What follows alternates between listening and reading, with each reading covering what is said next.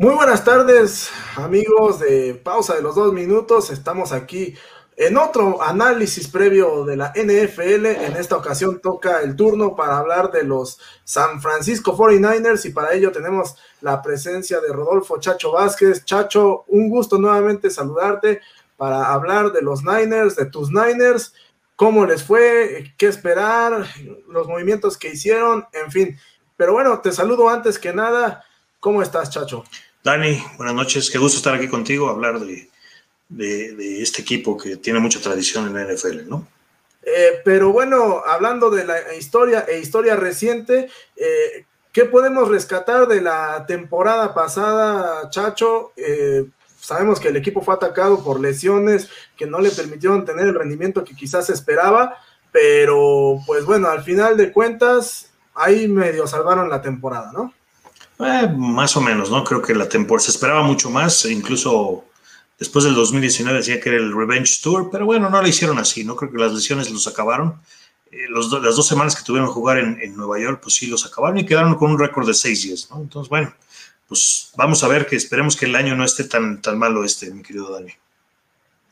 Oye, y hablando de que no sea tan malo, pues justamente para ello habría que voltear hacia la agencia libre primero este, ¿Qué movimientos interesantes podemos encontrar de los Niners este, en esta agencia libre?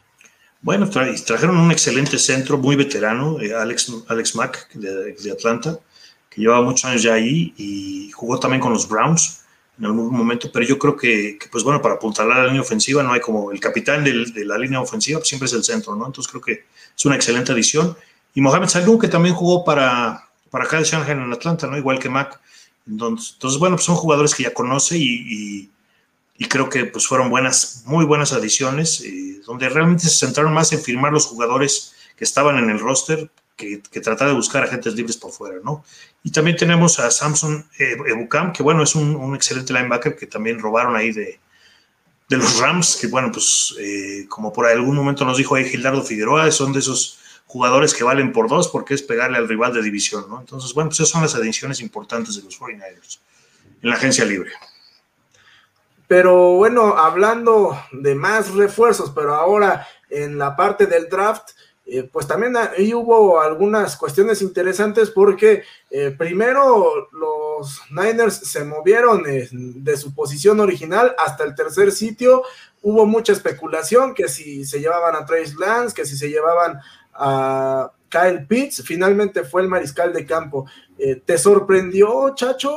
Este, ¿Y qué más podemos destacar de esta clase de draft? Pues sí, realmente sí, hubo mucho humo antes del draft en donde pues iban a agarrar a Mac Jones de Alabama, ¿no? Entonces, pues sí, nos tenía ahí sorprendido. Creo que eso jugó a beneficio de los 49ers y se llevaron a Trey Lance, que bueno, pues al final del día es un jugador que no ha jugado mucho, pero que tiene todas las armas para ser un gran coreback, ¿no? Y creo que lo van a, lo van a ir desarrollando. Kyle Shanahan, que es un experto en esto, lo va a ir desarrollando, ¿no? El otro draft importante del equipo fue Aaron Banks, un guard muy bueno de, que viene egresado de Notre Dame y es un jugador que, bueno, pues va apoyar mucho eh, pues esa protección, ya sea para Jimmy Garoppolo o para Trey Lance, ¿no? Perfecto. Y bueno, pues eh, ¿Qué te parece si vamos de una vez a revisar cuáles son los pronósticos de nuestros compañeros de pausa de los dos minutos para la temporada de los Niners? Una nueva temporada para Jimmy G y la oportunidad de llevar a su equipo al juego de comodines. Él sufrió mucho de lesiones el año pasado, por lo cual llega en este draft Trey Lance. Los 49 para mí van a terminar con un 10-7 deben de mejorar mucho en cuanto a las lesiones porque no es un mal equipo. No se consiguió mucho en la agencia libre y lo que se reforzó mucho en el draft fue la ofensiva. Así es que tienen todo para poder a lo mejor llegar al comodín. Los 49ers de San Francisco van a terminar con un récord de 11 juegos ganados, 6 perdidos eh, regresa todo el equipo, prácticamente regresa todo el equipo. Sabemos que fueron muy castigados por las lesiones la temporada pasada. Sin embargo, ya conocemos esta defensa que es feroz, es agresiva y es una ofensiva también que tiene los elementos para causar problemas eh, y van a estar ahí dando molestias en la división. Son candidatos también para, para llevárselas, sin embargo, vamos a ver cómo se desarrollan las cosas. 11 juegos ganados, 6 perdidos es el pronóstico de hoy. Saludos compañeros, mi pronóstico para los 49 es 12 victorias y 5 derrotas. Creo que Jimmy Garoppolo va a ser el coreback titular por esta temporada y lo va a hacer bien. Y defensivamente creo que están eh, en una muy buena posición. Por ello les doy 12 victorias. A San Francisco lo ven playoffs y siendo campeón de su división. 11 y 6 es la marca que les doy. Defensivamente sabemos de las capacidades que tienen, a pesar de perder a Saleh. Considero que San Francisco puede suplirlo bien. Y pues bueno, ofensivamente, Troy Sermon va a brillar más que Monster. Eh, si Jimmy G se puede mantener sano, los 49 tienen aspiraciones muy grandes eh, avanzar de la ronda divisional, incluso también colarse ahí por el campeonato. Entonces, si se mantienen sanos, no duden que estarán en playoffs y peleando muy duro. 49ers, em, récord de 17. Creo que a este equipo poco a poco se le, ha ido, se le ha ido cerrando la ventana que tiene en Super Bowls. Evidentemente es por la fragilidad de Jimmy G, que simplemente no puede mantenerse sano. Si lo puede hacer este año, eh, esta división va a estar muy competida, aunque creo que la división tiene dueño ya. La veo con los Rams, incluso si Jimmy G está sano. Pero es una defensa tremenda la que tienen los 49ers. Creo que van a pasar a playoff, pero los veo cayendo en, en comodines. Oh, Niners, esta temporada los 49ers van a terminar con marca de 10 ganados, 7 perdidos van a estar en un puesto de comodín y van a ser peligrosos en la postemporada. No se pierdan esta temporada de los 49ers. Trey Lance va a terminar siendo el coreback titular este año. Aquí lo oyeron primero. Saludos. Pues bien, Chacho, ahí tienes eh, los comentarios de nuestros compañeros. Me parece que bastante, bastante interesantes. Eh, y bueno, después de haber visto eh, lo que comentan ellos, ¿Tú qué pronóstico le das a los Niners y cuáles partidos son los que crees que pueden ser claves en esta temporada? Pues mira, yo, pues de entrada voy a dar mi pronóstico. A mí me parece que van a quedar 12-5, van a regresar como estaban en 2019. Pues juegos importantes que tienen es la semana 3 que juegan con los Packers en casa, que bueno, siempre es un rival difícil.